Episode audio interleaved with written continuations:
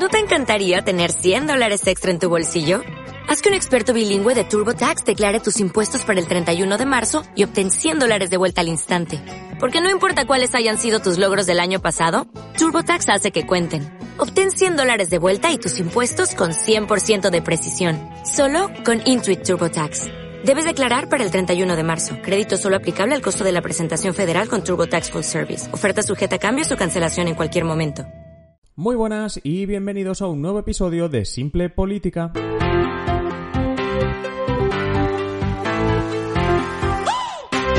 Os habla Adrián Caballero y esto es Simple Política, el podcast que trata de simplificar y traducir todos esos conceptos, estrategias y temas que están presentes cada día en los medios y que nos gustaría entender mejor. Como es martes y tocamos normalmente los martes un tema internacional, quería hablar de, bueno, pues de, este tema del cierre de fronteras del que se habla en media Europa, por no decir en toda Europa, de todos estos días, por el tema del coronavirus, que ayer ya comentamos en el podcast de, ayer, de este lunes.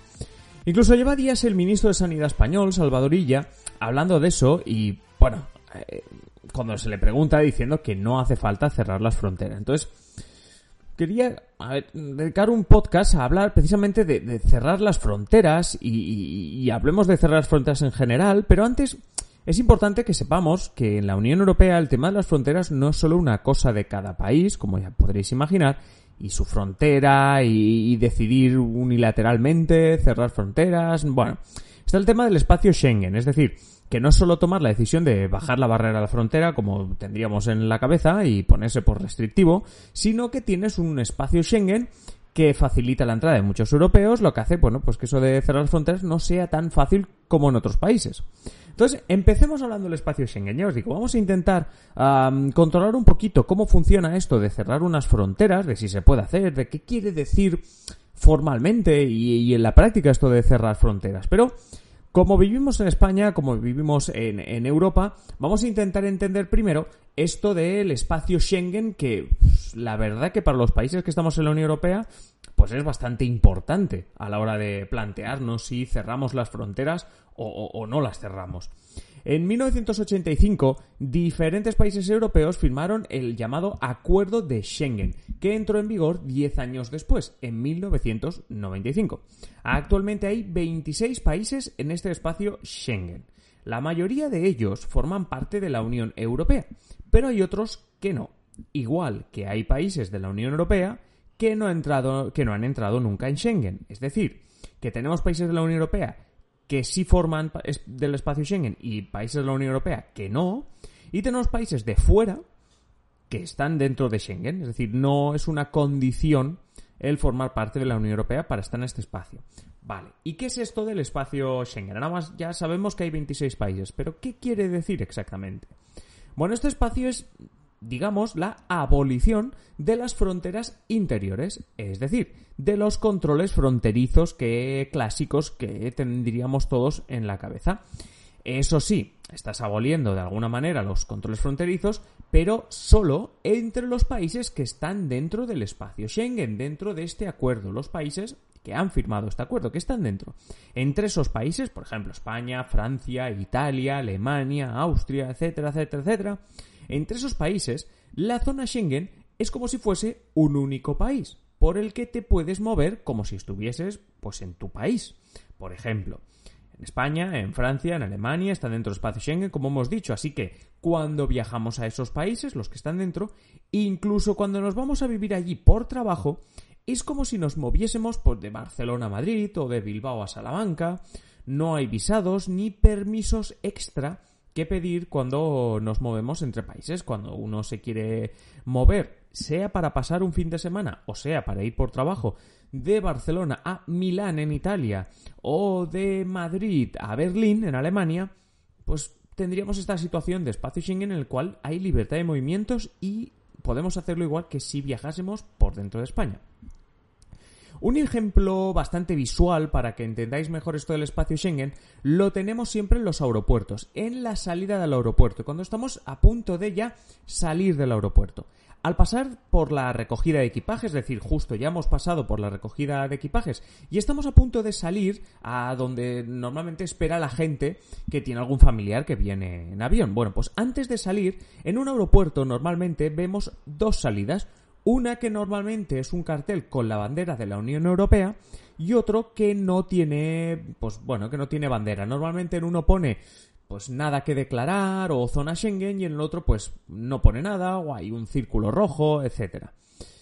Ahí es donde podemos ver diferenciar entre el espacio Schengen y no, porque tú tienes libertad de movimiento entre los que pertenecen al, al, espacio Schengen y sobre todo entre vuelos, ¿no? Aviones, vuelos entre ciudades y países del espacio Schengen y los que no, y los que provienen del extranjero, porque es como que el espacio Schengen, como os he dicho antes, es un único país en el que tú te estás moviendo y cuando vienes de fuera estás entrando en un nuevo país llamado país Schengen, por decirlo así. Luego tenemos, por ejemplo, el caso del Reino Unido. El Reino Unido, ya sabemos, sí, abandona la Unión Europea, pero cuando formaba parte de la Unión Europea nunca estuvo en Schengen. Así que cuando os he puesto el ejemplo de cuando viajábamos a otros países de la Unión Europea, seguramente alguno ha pensado, oye, cuando el Reino Unido estaba dentro de la Unión Europea, yo igualmente tenía que pasar unos controles diferentes a cuando viajaba a Holanda, a Alemania, a Austria, etc. Pues sí, porque el Reino Unido no estaba en Schengen. Sí que es verdad que no había que pedir un visado para poder pasar el fin de semana en Londres, pero sí que tenía un control adicional de policía, de pasaporte, etc. Pues eso sí, con países que no son del espacio Schengen, ¿vale? Hemos dicho que entre países del espacio Schengen, pues la verdad que hay una libertad de movimientos total. Entre países que no son del espacio Schengen, hay una frontera, hay una frontera normal, clásica, como si fuese, pues, ahora sí, diferentes países. Dicho esto, ahora sí podemos centrarnos en el tema de cerrar fronteras. Ahora que ya sabemos que dentro de la Unión Europea, pues bueno, o dentro del espacio Schengen, no tenemos unas fronteras como en otros países o como cuando intentamos viajar a Estados Unidos, ¿vale? Entonces, vamos a centrarnos en el otro tema, en el de cerrar fronteras. ¿Qué quiere decir cerrar fronteras? Bueno, la versión más estricta, lo, lo, lo que literalmente eh, estamos queriendo decir es que en los aeropuertos, en los puertos, en carreteras, se prohíbe la entrada de población extranjera o incluso la propia, si fuese necesario, según, según convenga, ¿no? Según por lo que estés cerrando las fronteras. Básicamente es lo que estáis pensando, como una barrera, un puesto fronterizo, en el cual, en carreteras, aeropuertos, puertos, en el cual todos aquellos que vengan de fuera pues son parados y cuando dices cerrar fronteras es que ni siquiera dejas pasar algunos, es cierre total. Normalmente un cierre de fronteras, eso sí, sigue dejando pasar a gente, pero con controles muy minuciosos, pues, es decir, unos controles que muy lentos, muy minuciosos, por ejemplo. ¿Qué quiere decir esto de los controles? Bueno, pues, por ejemplo, vienes por carretera o estás intentando entrar en un nuevo país a través del aeropuerto y pues la policía examina a cada persona, cada maleta que intenta entrar en el país, si vienes en coche examinan el coche, es decir, es un control más exhaustivo. Cuando viajamos fuera de Europa, estamos hablando ahora de Europa, cuando viajamos fuera de Europa ya tenemos que conseguir a veces lo que se llaman visados y debemos viajar con nuestro pasaporte, cosa que si viajas dentro del espacio Schengen, por ejemplo, si eres español, te vale con el DNI. Si tú vas a viajar a Berlín, va a pasar el fin de semana, te vale con el DNI. Además, muchos países incluso nos pueden llegar a pedir requisitos diferentes, como rellenar formularios, que pasa en Estados Unidos, por ejemplo, explicar incluso para qué vamos, cuál es, mm, bueno, cuál es el motivo del viaje, acreditar que tenemos un hotel, que llevamos dinero, etcétera. No es algo muy extraño. Por ejemplo, la ley de extranjería en España ya eh, incluye estos requisitos para los extranjeros que vienen a España como digo, olvidaos de los extranjeros eh, eh, del espacio Schengen, olvidaos de los holandeses, de los alemanes, de los austríacos, etcétera. Estamos hablando de extranjeros, por ejemplo, pues yo que sé, que venga un extranjero desde la India y tiene que acreditar, pues bueno, que tiene dinero suficiente, que, motivo del viaje, eh, que tiene el billete de vuelta, es algo que tiene que demostrar, como dicen, bueno, pues tiene un billete de vuelta para volver a su país, no se va a quedar aquí tras el, el, el periodo que el visado le otorga, etcétera. Entonces, Eso sería pues un proceso normal, como veis, ¿eh? No, no es que haya países muy estrictos que hagan eso, sino que mm, bastantes países tienen este procedimiento. Al final, el cierre de fronteras o un control más alto sería que, además de todo eso, en el aeropuerto por carretera se nos hagan unos controles aún más exhaustivos. Es decir, al final, cuando hablamos de cierre de fronteras, sería que a este proceso normal de, bueno, pues enséñame el billete de vuelta, que tienes dinero, que tienes un visado, se hiciesen incluso algunos eh, controles más exhaustivos todavía. Y ahora viene uno de los temas que, obviamente llevamos tiempo tratando, que es el tema del coronavirus y, y, sobre todo que es lo que ha provocado, por ejemplo, que hoy tengamos este episodio hablando de cierre de fronteras. La idea del cierre de fronteras precisamente viene por el hecho de que los, los focos de contagio, perdón, los focos donde, donde hay contagio son bastante conocidos. China, Japón, Corea, el norte de Italia. Entonces, como tú sabes exactamente, o, crees por lo menos que hay unos focos concretos, se supone, cerrando las fronteras, puedes controlar si dejas pasar a según qué gente, si las sometes a controles como por ejemplo lo de tomar la temperatura, que lo habréis visto en las noticias, o si directamente no dejas entrar a quienes hayan pasado, por ejemplo, por alguno de estos países, porque en su visado pone que han estado en China, en Japón, en Corea del Sur, eh, en el norte de Italia, etc. ¿Esto es legal? Es decir, ¿esto ¿Es legal? Bueno, sí, los países son soberanos y pueden decidir si dejan entrar a alguien o no. Los países pueden decidir cerrar una frontera. Claro, que si se hiciese de forma arbitraria o sin justificar, sí que se puede denunciar, podría ir incluso contra los derechos humanos. Voy a poner un ejemplo muy tonto, pero imaginad que en un policía, en un aeropuerto, decide que, que la gente extranjera que está intentando entrar en España con una camiseta del Real Madrid no puede entrar porque él es del Barça. Eso sería arbitrario, sería denunciable y no sería una causa justificada para no dejar entrar a según qué personas. Cuando tú lo justificas, cuando realmente hay una causa, y el tema coronavirus, por ejemplo, es una justificación, pues ya no es denunciable, obviamente, y el Estado coge el poder que tiene de hacer lo que quiera en sus fronteras y cerrar. Pregunta, ¿No sería más fácil cerrar unas fronteras hasta que todo pase? ¿No? Claro, pues que ante la histeria del coronavirus, oye, que todo el mundo cierre sus fronteras y ya está. ¿Por qué? ¿Por qué, ¿Por qué el debate? ¿Por qué no las cerramos directamente? A ver, claro, la medida podría funcionar. Obviamente, ¿no? Que tú cierras las fronteras, no entra nadie. Bueno, hasta podría funcionar. Aunque estamos viendo en España que hay decenas de casos, quiero decir, tampoco, mm, bueno, podrías evitar que entrasen más, quizá pensaríais, pero bueno, podría funcionar. Pero el, coste, el coste que podría tener es bastante alto. Porque cierras la entrada de personas, de mercancías, lo cierras todo, claro, no puede entrar un camión tampoco. O sea, no puede entrar nada. Entonces, como mínimo, como mínimo lo vas a dificultar muchísimo. A lo mejor si entra un camión después de un control enorme y tal.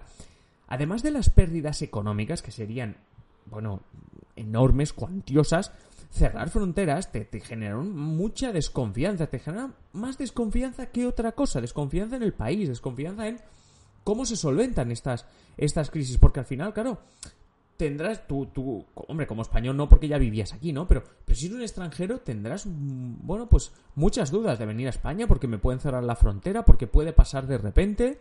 Eh, incluso como español dices, espérate, no quiero salir, no hay que no me dejen entrar.